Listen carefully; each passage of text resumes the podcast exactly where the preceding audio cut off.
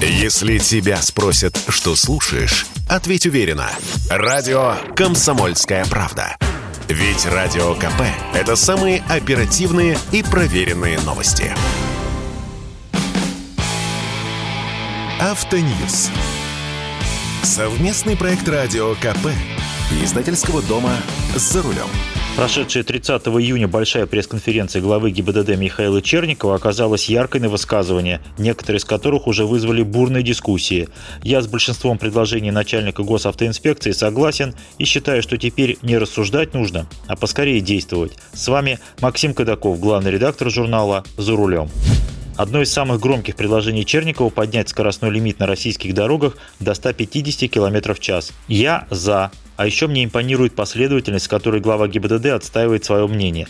Впервые о скоростном лимите я говорил с ним года 4 назад, когда поднялась первая большая волна желающих снизить нештрафуемый скоростной порог с 20 до 10 км в час. И у меня появилось жгучее желание припереть главного гаишника к стенке и буквально растерзать его этим вопросом. Неужели он тоже за снижение нештрафуемого порога? Или все-таки он против? Но главный автоинспектор со свойственной ему добродушной улыбкой спокойно ответил мне, что он, конечно, допускает снижение нештрафуемого порога до 10 км в час, но не ранее того момента, когда на дорогах страны будут пересмотрены скоростные пределы, и что там, где безопасно можно ехать не 90, а 110, надо ехать именно 110, и без причинных скачков 90-60-90 тоже не должно быть. Прошло 4 года. Не сказать, что скоростные лимиты на наших дорогах поголовно пересмотрены, но хотя бы какое-то движение наметилось. За последние пару лет на моем постоянном маршруте от московской квартиры до дачи уже два места, где предельная разрешенная скорость была повышена. В одном месте на 10 км в час, а в другом на 20. И именно благодаря ГИБДД скоростной лимит на некоторых участках наших платных дорог был увеличен до 130 км в час.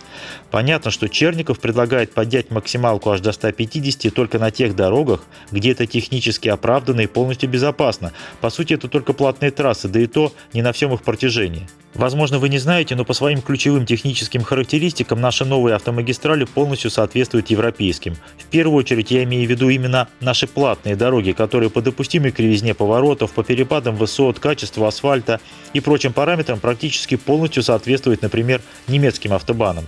Это же можно сказать и о крымской трассе Таврида, и о строящейся полным ходом магистрали М12 Москва-Казань. И если можно безопасно ехать с высокой скоростью, то почему нет? Сколько было разговоров о том, что народ побьется на трассе Москва-Петербург. А что мы получили в итоге?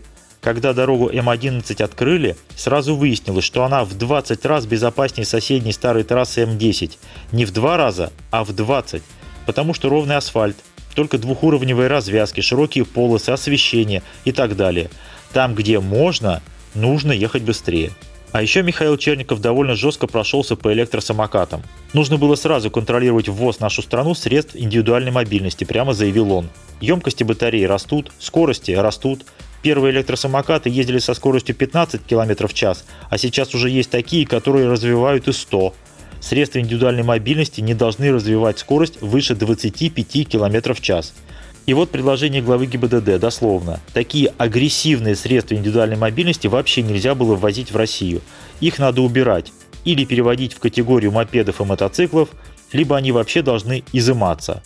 Что значит изыматься, глава ГИБДД не уточнил, но выразил надежду, что до конца текущего года ГИБДД совместно с Минтрансом и другими структурами решат этот вопрос. По правде говоря, я сомневаюсь, что до конца года этот вопрос можно решить. Как сказал сам Черников, с помощью камер электросамокаты поймать невозможно. Номеров на них нет. Бегать за ними что ли? Между тем уже бродят идеи по забористее ввести сертификацию электросамокатов и прочего индивидуального транспорта. Это будет, конечно, совсем жестко и больно, с соответствующими расходами и повышением розничных цен. По-моему, все должно быть предельно просто. Все электросамокаты слабее 250 Вт нужно приравнять к велосипедам и оставить их в покое. Все, что мощнее, это либо мопед, если едет не быстрее 50 км в час, либо уже легкий мотоцикл. Соответственно, мопедные или мотоциклетные права, требования по экипировке, как минимум шлем, и вон с тротуаров и пешеходных переходов. Только по дорогам, обочинам и, как исключение, по велодорожкам. И номерные знаки можно упрощенные специальные, как в Германии, для легкой идентификации как инспектором, так и камерами, и обязательный полис ОСАГО. Сломал ногу пешеходу – расплачивайся. Попал под грузовик – у тебя есть права, сам виноват, нужно было соблюдать ПДД. Но, еще раз, ничего этого до конца текущего года не будет.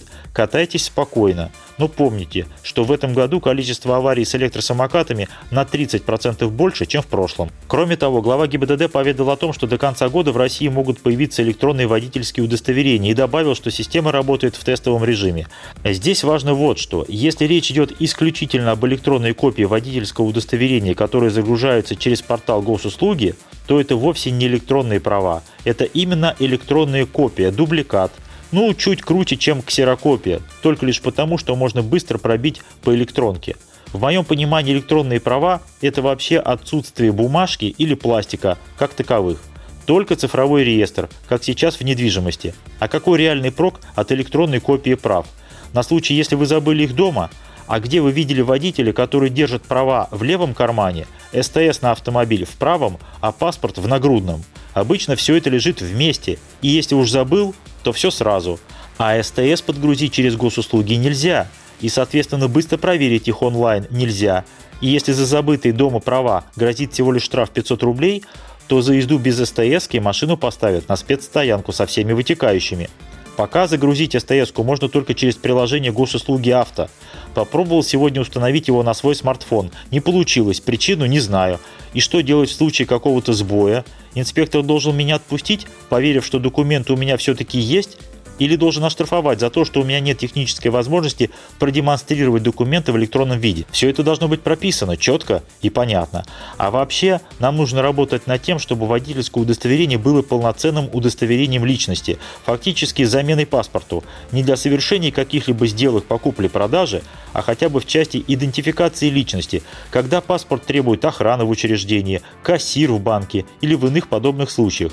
Права с фотографией и привязкой к паспорту, да еще и к месту жительства, должны быть именно таким удостоверяющим документом. В этом мы явно отстаем от многих стран.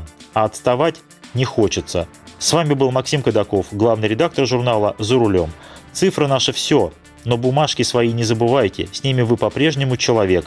А вот без бумажки сами знаете кто. Автоньюз. Совместный проект радио КП. Издательского дома «За рулем».